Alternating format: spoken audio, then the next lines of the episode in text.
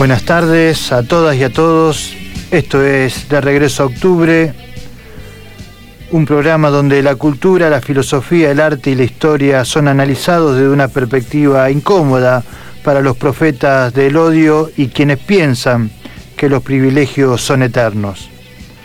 A los odiadores les vamos a decir que tanto las estructuras más sólidas como las rocas más fuertes y los imperios más poderosos se desgranan y se derrumban ante la fuerza de las masas organizadas que luchan y pugnan por la liberación.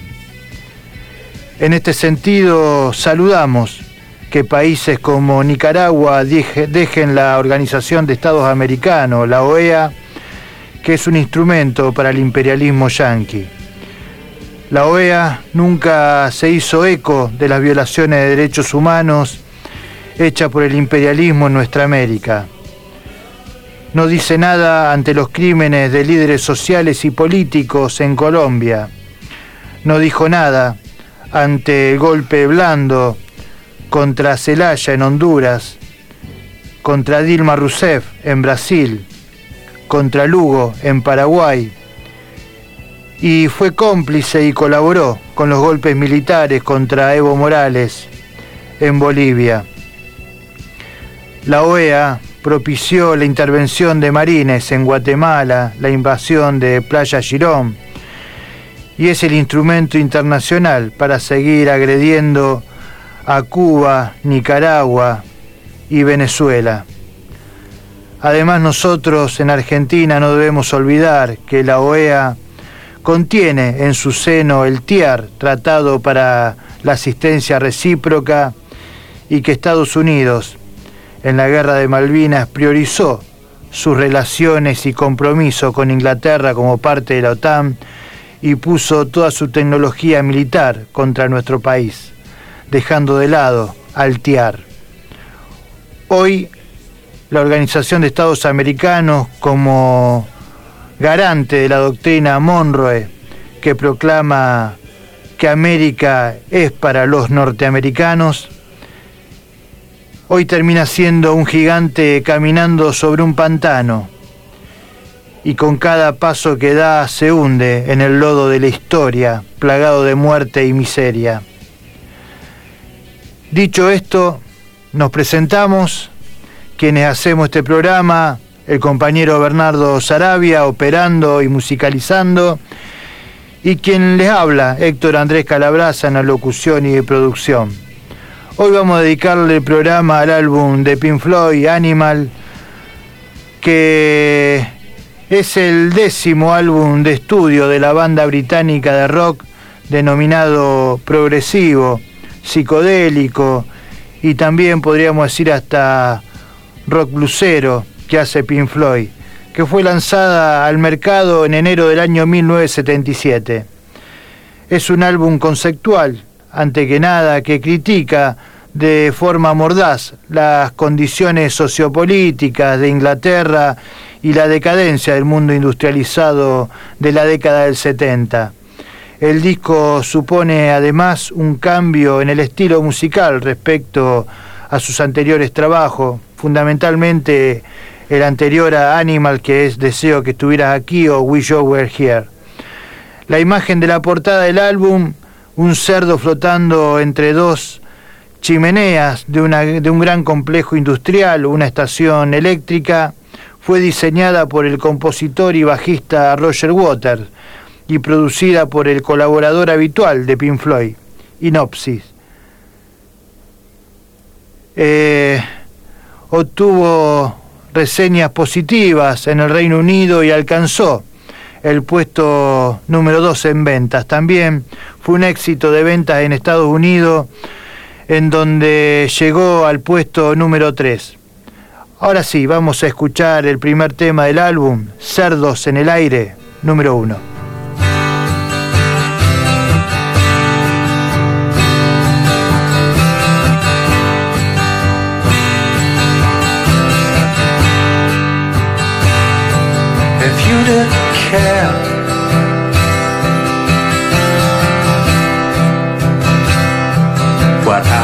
be.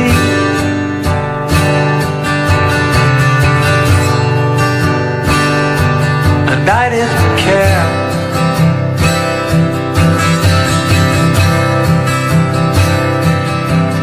But you.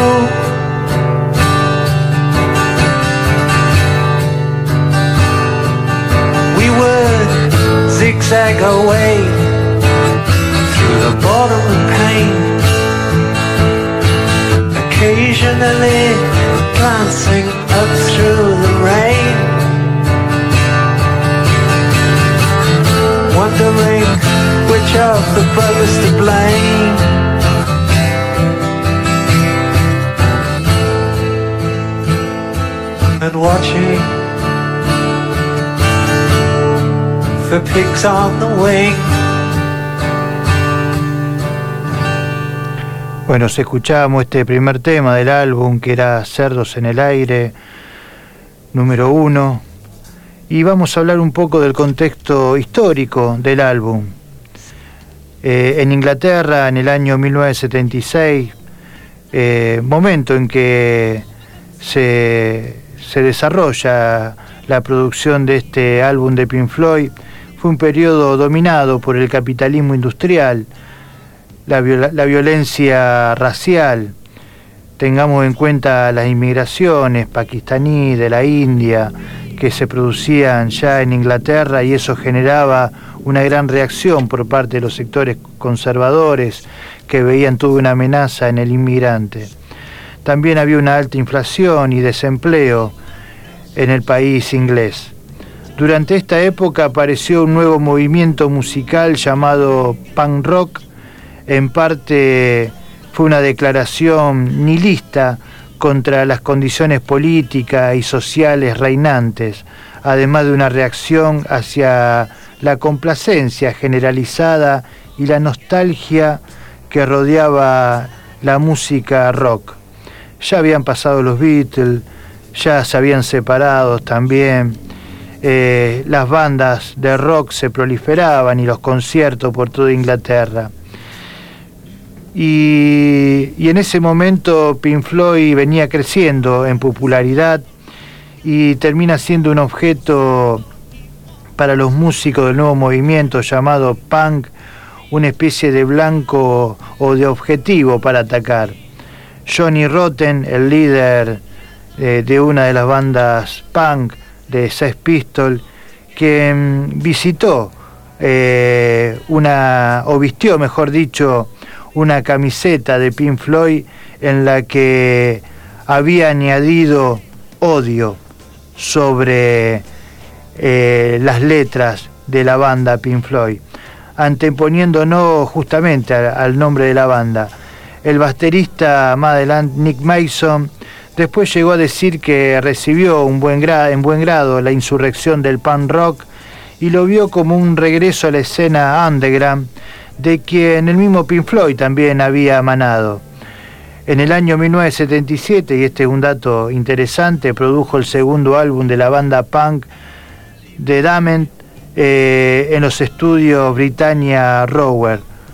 Eh, volviendo a la estética y al contenido temático del álbum Animals de Pink Floyd, tenemos que decir que es un álbum totalmente conceptual. Hay que tener en cuenta que en ese momento el arte conceptual estaba en plena vigencia, ¿no? Estamos ya en el arbores de lo que va a ser la posmodernidad eh, en, la década, fin, mediado de los 70 y después se va a instalar con fuerza en la década del 80. El concepto del álbum está basado en la fábula política de George Orwell, Rebelión en la Granja, eh, y hay que tener en cuenta que Orwell fue un escritor social demócrata inglés que criticó tanto a la Unión Soviética como al régimen nazi. Fue muy crítico con Stalin y con Hitler. Su mirada reaccionaria no lo hizo entender en el año 1945 cuáles eran las contradicciones existentes entre el fascismo eh, como expresión brutal de la barbarie de los monopolios y su antagonismo principal, que era el comunismo que lo enfrentaba en todos los campos. Esta contradicción hizo que la Unión de Repúblicas Soviéticas Socialistas sea quienes terminen eh, sentenciando el destino del régimen fascista tanto en Alemania como en Japón. Pero volviendo a, a Pink Floyd, tenemos que decir que Roger Waters siempre manifestó sus preocupaciones sobre la desigualdad, los prejuicios y las actitudes sociopolíticas de la época. No estaba muy alejada de lo que expresaba la banda. Animals está basado en términos generales en la fábula política de George Orwell, donde varias castas de la sociedad están representadas a través de diferentes animales. Los perros como los representantes de la ley y el orden, los cerdos como implacables mandatarios y las ovejas como peones descerebrados. El álbum es una crítica directa a la sociedad de consumo. En, en el libro biográfico de Pink Floyd, Comfortably Numb, del año 2008, el escritor Mark Blake argumenta que la canción Perros Dog es uno de los trabajos más finos de David Gilmour, si bien el guitarrista solo interpreta vocalmente una de las canciones, su actual eh, su actuación de, eh, en ese tema, en el tema Perros, es totalmente explosiva. La canción contiene una notable contribución del tecladista Richard White, haciendo uso de los sonidos funéricos de sintetizadores usados en el álbum previo eh, a, a, Animal, que es, como dijimos, We Sure We're Here o Deseo que estuviera aquí. Vamos a escuchar ahora el segundo tema, que es justamente Dog o Perros.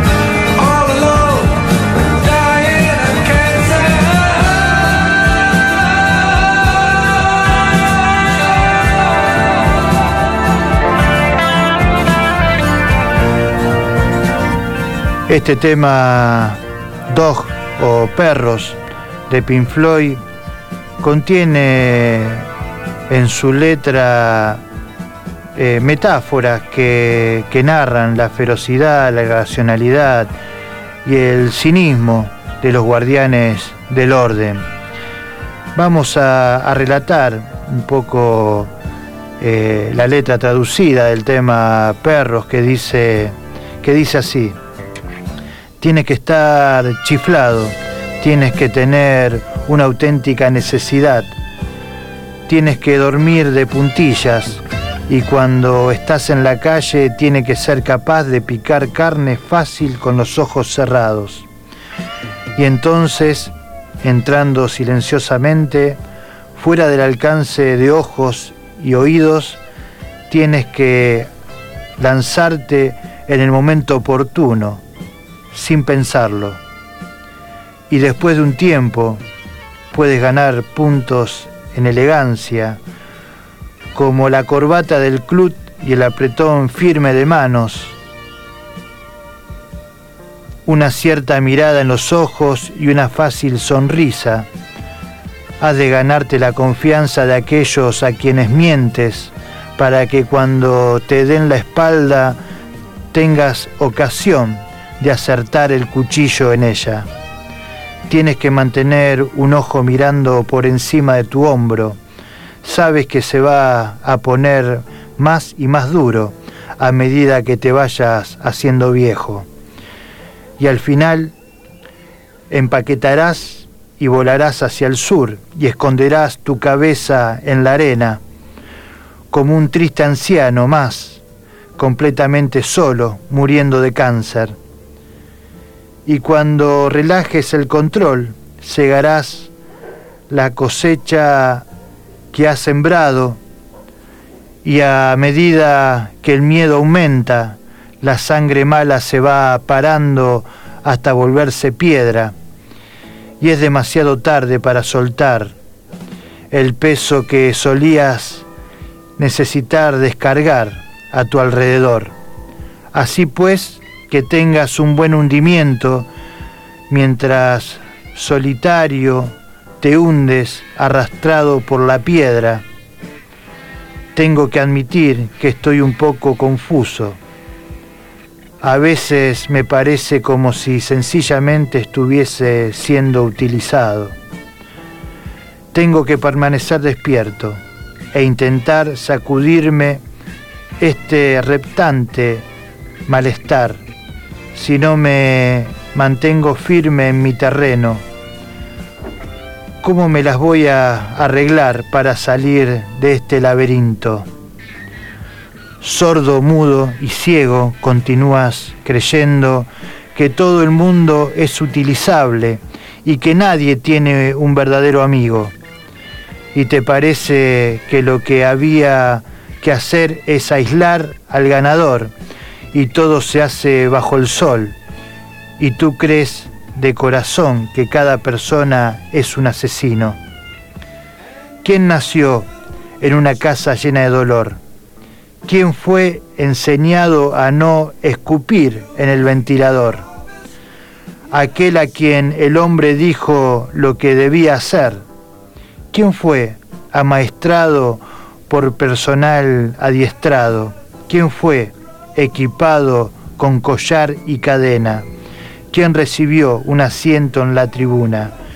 ¿Quién estaba abandonando la manada? ¿Quién no era más que un extraño en casa, quien al final fue pulverizado, quien fue encontrado muerto al teléfono, quien fue arrastrado por la piedra. Esta es la letra de uno de los temas más ácidos del álbum, que como dijimos es una fuerte crítica al sistema capitalista. Eh, Roger Waters justamente se caracterizó por tener esta visión totalmente antisistema. Roger Water, como sabemos, es un, es un músico, un intérprete, un artista que sigue marcando su posicionamiento y sigue luchando en la defensa de los derechos humanos a nivel internacional. Vamos a ir con un temita más, otro tema que también es compuesto por Roger Waters, que es cerdos de diferentes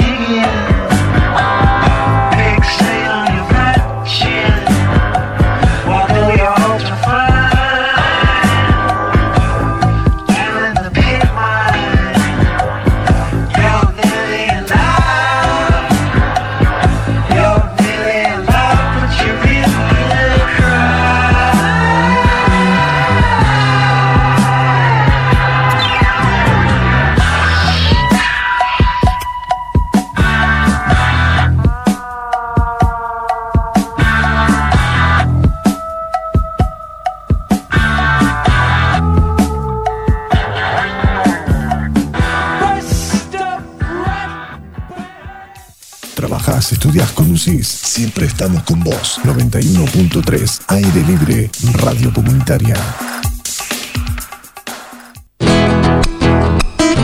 La música popular y folclórica dice presente en aire libre. Escucha Salamanqueando. Salamanqueando. Música, leyenda, historias, entrevistas y espectáculos. Y los talleres de la Cachilo. Date una vuelta, podés participar para que tu voz y todas las voces resuenen. Para disfrutar y formar parte de los salamanqueros.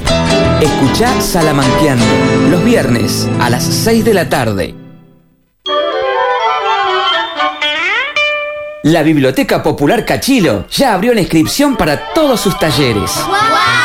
La Biblioteca Popular Cachilo presenta Propuestas Culturales 2022. ¡Qué bueno! Ya empezó la inscripción para los talleres de guitarra, artesanía, expresión plástica, ajedrez, lectura joven, lectura y juego, arte y movimiento, joyería, acrobacia aérea, danza, teclado y hasta para los bebés con la bebeteca en familia.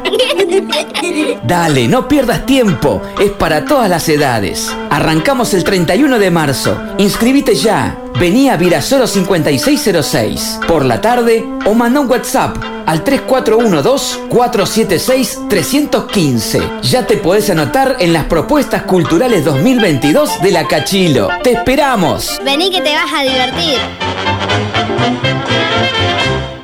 Aire Libre, Radio Comunitaria 91.3. Estás escuchando De regreso a octubre. Aire Libre, Radio Comunitaria 91.3.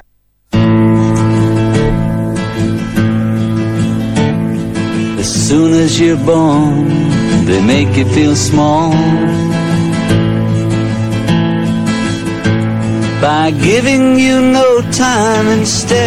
En este segundo segmento que lo vamos a dedicar a, homenajear a la clase obrera y, y también a homenajear a un compañero, dirigente sindical, Víctor Paulo, Víctor Ubalt- eh, Paulón, perdón, que, que nos dejó a los 74 años de edad. Eh, Victorio Paulón, eh, metalúrgico, enrolado en la Central de Trabajadores Argentinos, en la CTA, partícipe activo del Villazo, que fue un proceso de lucha sindical con una fuerte organización de base, con, con formación de comisiones internas que, que buscaron democratizar el debate y la participación, rompiendo con, con la burocracia de, de la CGT en ese momento. Victorio Paulón nació en el año 1947 en la localidad rural santafesina de Ercilia y cursó la primaria en una escuela rural. Y cuando terminó ese ciclo, le comunicó a su madre el deseo de seguir eh, la carrera de sacerdocio e ingresó a un seminario en Santa Fe, donde fue inspirado por las profundas transformaciones en la iglesia después del Concilio Vaticano II, anunciado en el año 1959 por el Papa Juan XXIII. En el año 1973, tras el regreso de Juan Domingo Perón como militante eh, de ese momento que militaba en la organización peronista Montonero, decidió junto a otros compañeros eh, fundar la columna José Sabino Navarro, que proponía la salida eh, política dentro de lo que era la búsqueda de lo que se en ese contexto se buscaba, un socialismo eh, con particularidades argentinas. El acercamiento a una militancia eh, luego más eh, barrial, más sindical, lo, encontró participando de, lo que fue el Villazo, ¿no? Una de las, de las luchas más significativas de la historia del movimiento obrero. Eh, es por eso que queremos homenajearlo a Victorio Paulón, que, nos dejó físicamente, pero que va a seguir en la memoria y, en los corazones de todas las y los compañeros trabajadores y trabajadoras. El domingo pasado justamente se conmemoró, conmemoró el día de las y los trabajadores, que justamente es una conmemoración de la clase obrera a nivel mundial, eh, que es una jornada de lucha que se utiliza en el mundo capitalista para realizar diferentes reivindicaciones sociales y laborales a favor de la clase trabajadora. En los países con orientación socialista, este día fue un día más festivo en esos países conducidos por gobiernos populares, frentes populares o, por los partidos comunistas. Eh, justamente tuvo una impronta mucho más festiva el Día de las y los Trabajadores. Desde su establecimiento en la mayoría de los países, aunque eh, la consideración, como decía, festiva fue más en la Unión Soviética, en Cuba, Alemania Oriental, China, pero en, los demás países eh, se nucleó bajo el acuerdo del Congreso Obrero Socialista de la Segunda Internacional, celebrado en París en el año 1889, en una jornada de lucha reivindicativa y de homenaje a los mártires de Chicago.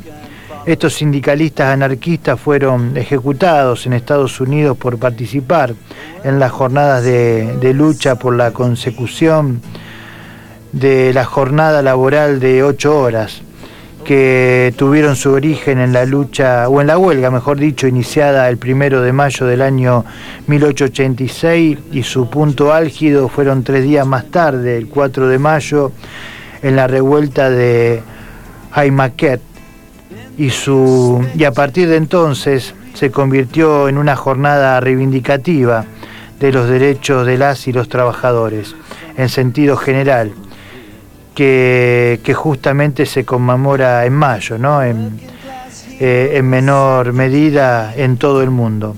¿Por qué decimos eso? Porque no sucede eso en todos los países y eso es importante saberlo. Por ejemplo, en Estados Unidos y Canadá y otros países no se celebra el Día de las y los Trabajadores y en su lugar se celebra el Día del Trabajo. Es un hecho eh, muy significativo en estos países donde predomina la conciencia burguesa, no capitalista. Y se festeja el primer lunes de septiembre, conmemorando un desfile realizado el 5 de septiembre, eh, o tomando lo que fue el desfile del 5 de septiembre del año 1882 en Nueva York, y organizado por la noble orden de los caballeros del trabajo. Fíjense en las diferencias, ¿no? El presidente de entonces, estadounidense, Grover eh, Cleveland, auspició la celebración en septiembre por temor a que la fecha de mayo reforzase el movimiento por entonces socialista en los Estados Unidos desde el año 1882. Eh, Canadá, el patio delantero, podríamos decir, de Estados Unidos, se unió a la conmemoración el primer lunes de septiembre en vez del primero de mayo a partir del año 1894 cuáles fueron los orígenes de la conmemoración. Eh, los hechos que dieron lugar a esta conmemoración están contextualizados en los albores de la Revolución Industrial en los Estados Unidos a fines del siglo XIX. Chicago era la segunda ciudad en número de habitantes de Estados Unidos. Del oeste y del sudeste eh, llegaban cada año por ferrocarril miles, de ganaderos desocupados, creando las primeras villas humildes que albergaban a cientos de miles de trabajadoras y trabajadores. Además, estos centros urbanos acogieron a inmigrantes llegados de todo el mundo a lo largo del siglo XIX. Este fenómeno se repitió en todos los países capitalistas donde se veía grandes centros urbanos, eh, industrializados y cordones de villas miserias alrededor. En Argentina este fenómeno se dio a principios del siglo XX con los primeros conventillos, podríamos decir, y con más fuerzas a partir de la década del 40, con el impulso industrial, eh, con capitales nativos en contexto de la Segunda Guerra Mundial. En los 50, en los años 50, con la llegada de grandes capitales extranjeros, después de la caída del gobierno peronista por el golpe de Estado y la apertura liberal, comenzaron a llegar grandes capitales y grandes multinacionales extranjeras y esta tendencia se agudizó y las villas miserias se proliferaron eh, justamente en la Argentina. Eh, un reflejo estético de todo esto lo da el artista plástico militante del Partido Comunista, eh, que se basaba justamente en esta realidad socioeconómica para crear dos íconos y símbolos del arte argentino, que, fue justamente el artista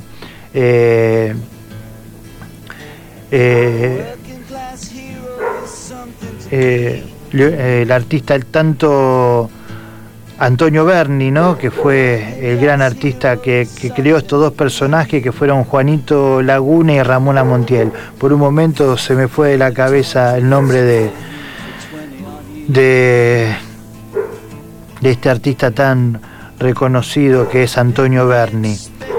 Dos personajes que sintetizan, tanto el de Juanito Laguna como el de Ramona Montiel, de, a, esta, a esta dramática vida de los sectores sociales más vulnerables, estos sectores que siempre fueron los castigados en el país. Pero bueno, vamos para relajar un poco, vamos con otro tema musical, seguimos con el álbum de Pink Floyd Animals y vamos con otro tema.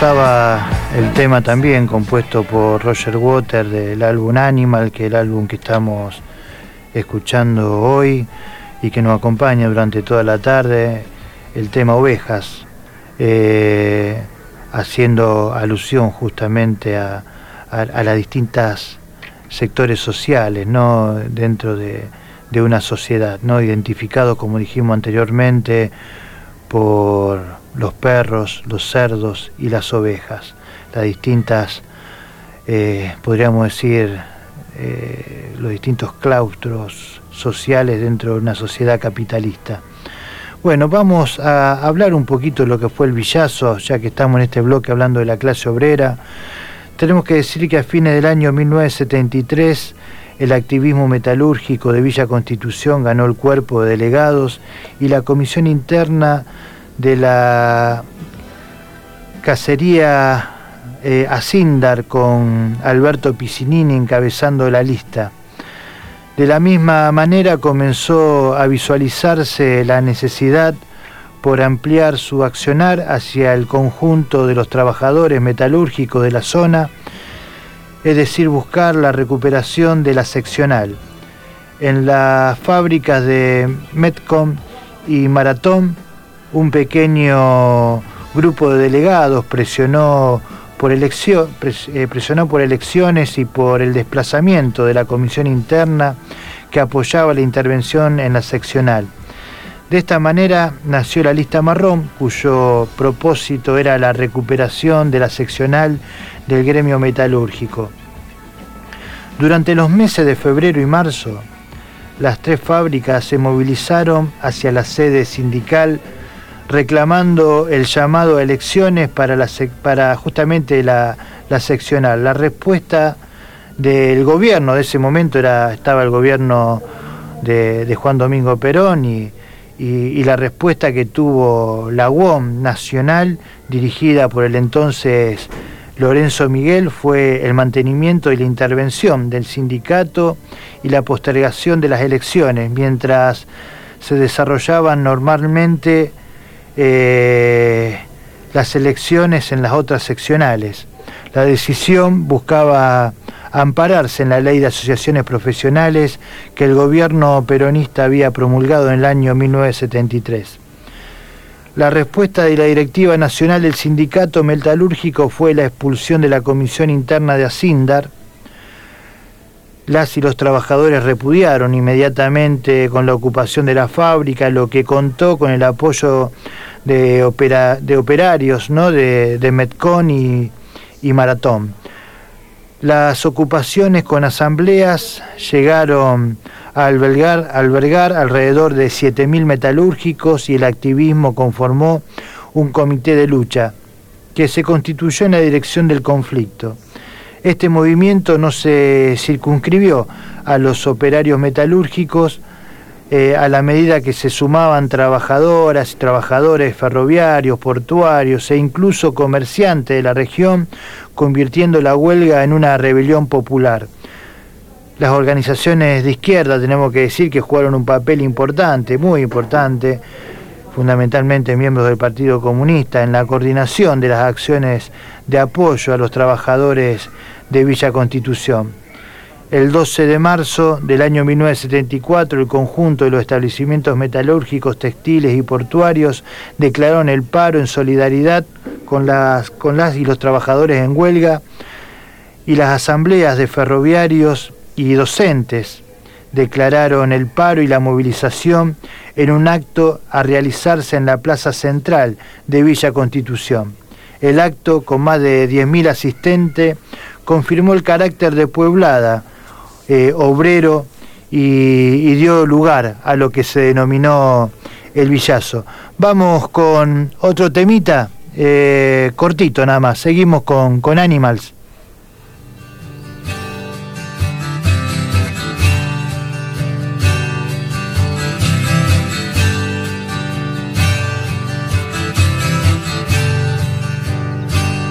You know that I care.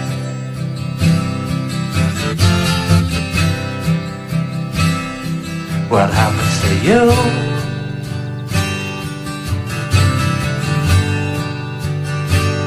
and I know that you care.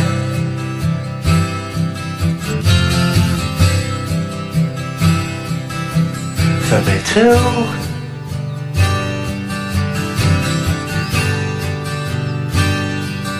So I don't feel alone on the way to the stone. Now that I've found somewhere safe to bury my bones. And any fool knows a dog needs a home.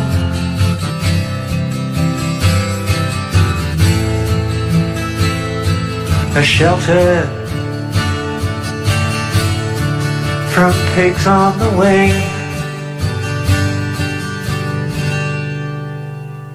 Vamos a hablar de la deuda externa, un problema que atraviesa nuestro país desde hace muchísimo tiempo y que tiene que ver con la subordinación a los organismos financieros internacionales que fueron creados por el imperialismo para, a través del endeudamiento, tener a los países sometidos y arrodillados a sus políticas económicas.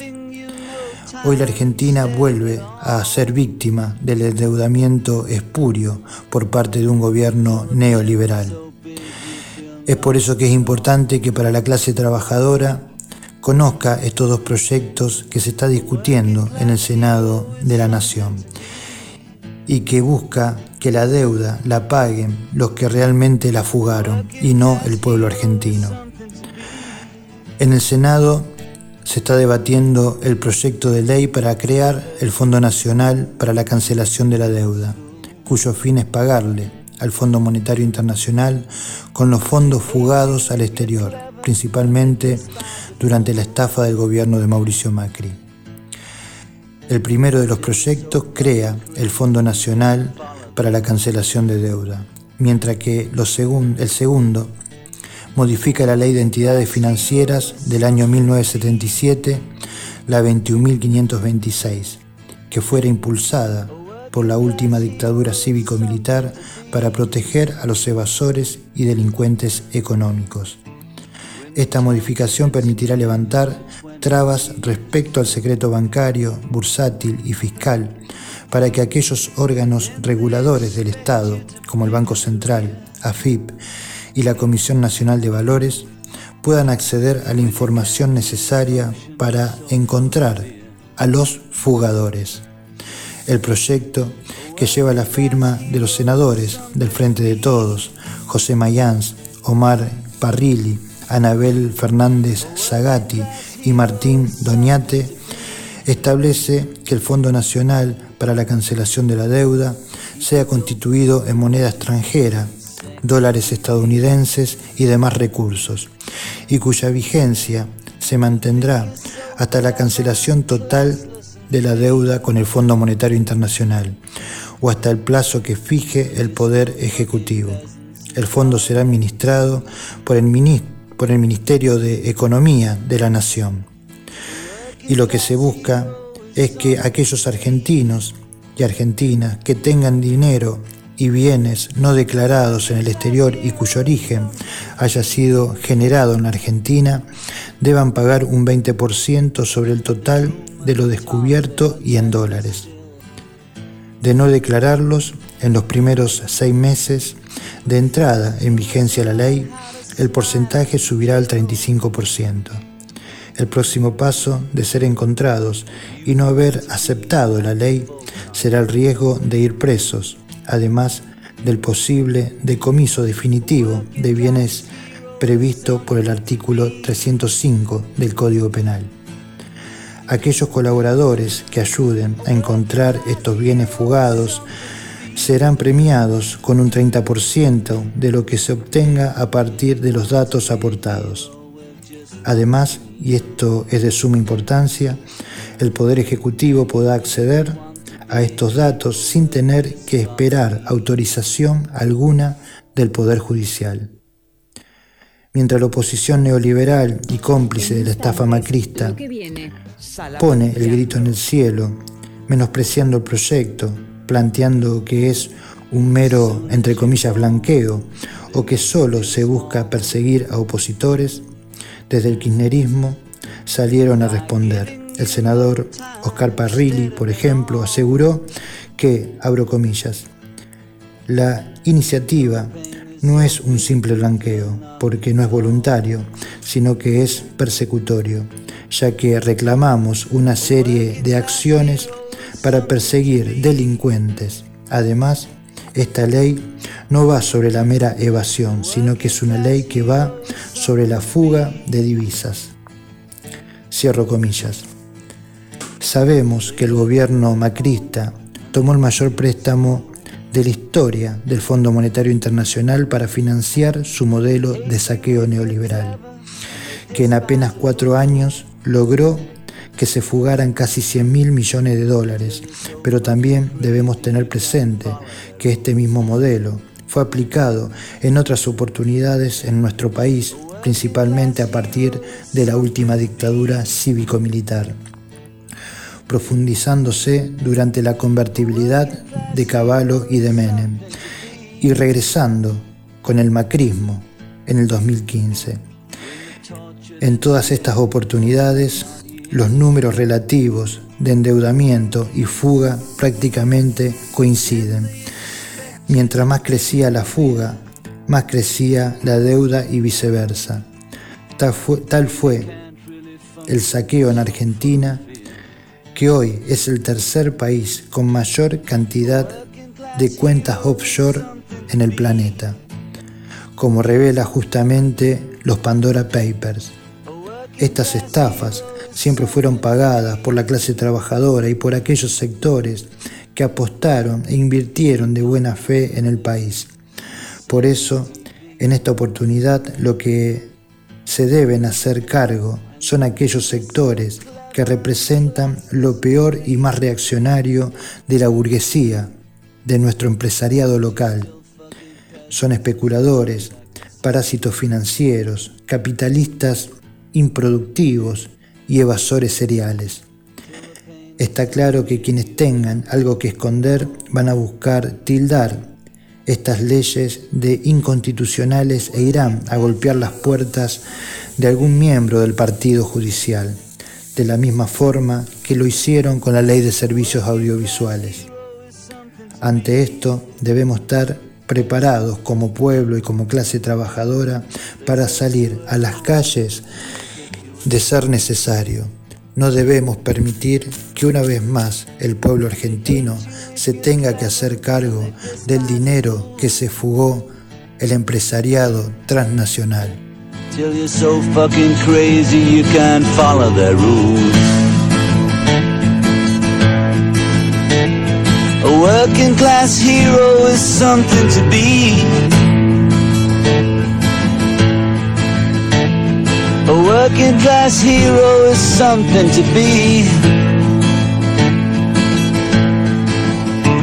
When they've tortured and scared you for Bueno, 20 odd eh, years. creo que en este día era importante hacer algunas reflexiones sobre eh, el tema de la deuda externa, algo que de alguna manera es una especie de espada de Damocles contra los sectores populares y contra el país en general. Como estuvimos escuchando, la deuda externa es una de las nuevas formas de sometimiento que tiene el imperialismo para condicionar a los estados nacionales, a los países en general, quedarse con sus recursos, poder direccionar sus políticas económicas. Es la nueva forma de neocolonización que utiliza el imperio para, para someter a los pueblos. Eh, estuvimos hablando, yo creo que el programa incluyó de manera integral eh, el tema de la clase trabajadora, homenajeando a Victorio Paulón, eh, hablando justamente de lo que fue el Villazo, una de las eh, luchas más significativas de la historia de nuestro país, donde Paulón, donde Victorio fue protagonista activo también, junto a Piccinini y tantas otras trabajadoras y trabajadores, el rol que cumplieron también los docentes, los ferroviarios, acompañando esa lucha que se transformó en, en Pueblada, la unidad de, la clase obrera, ¿no? esa esa unidad tan necesaria para poder enfrentar un poder tan poderoso como, como el del capital concentrado, que cada vez se concentra más y cada vez tiene más poder. Y todo fue todo esto fue atravesado musicalmente por el álbum Animals de Pink Floyd, que es un álbum que estéticamente se enmarca en lo que es eh, la cultura fabril, industrial, en las relaciones de poder que se da dentro del mundo capitalista, como dijimos anteriormente, con, con los cerdos como los mandatarios, con los perros como los guardianes y con las ovejas como aquellos que son sometidos en este tan injusto sistema de poder. Eh, vamos con un último tema y antes de despedirnos nos encontraremos la semana que viene, dentro de siete días, en De Regreso a Octubre. Eh, vamos con otro tema de Animals. Eh, que tengan un hermoso fin de semana. Nos encontramos dentro de siete días. Chao.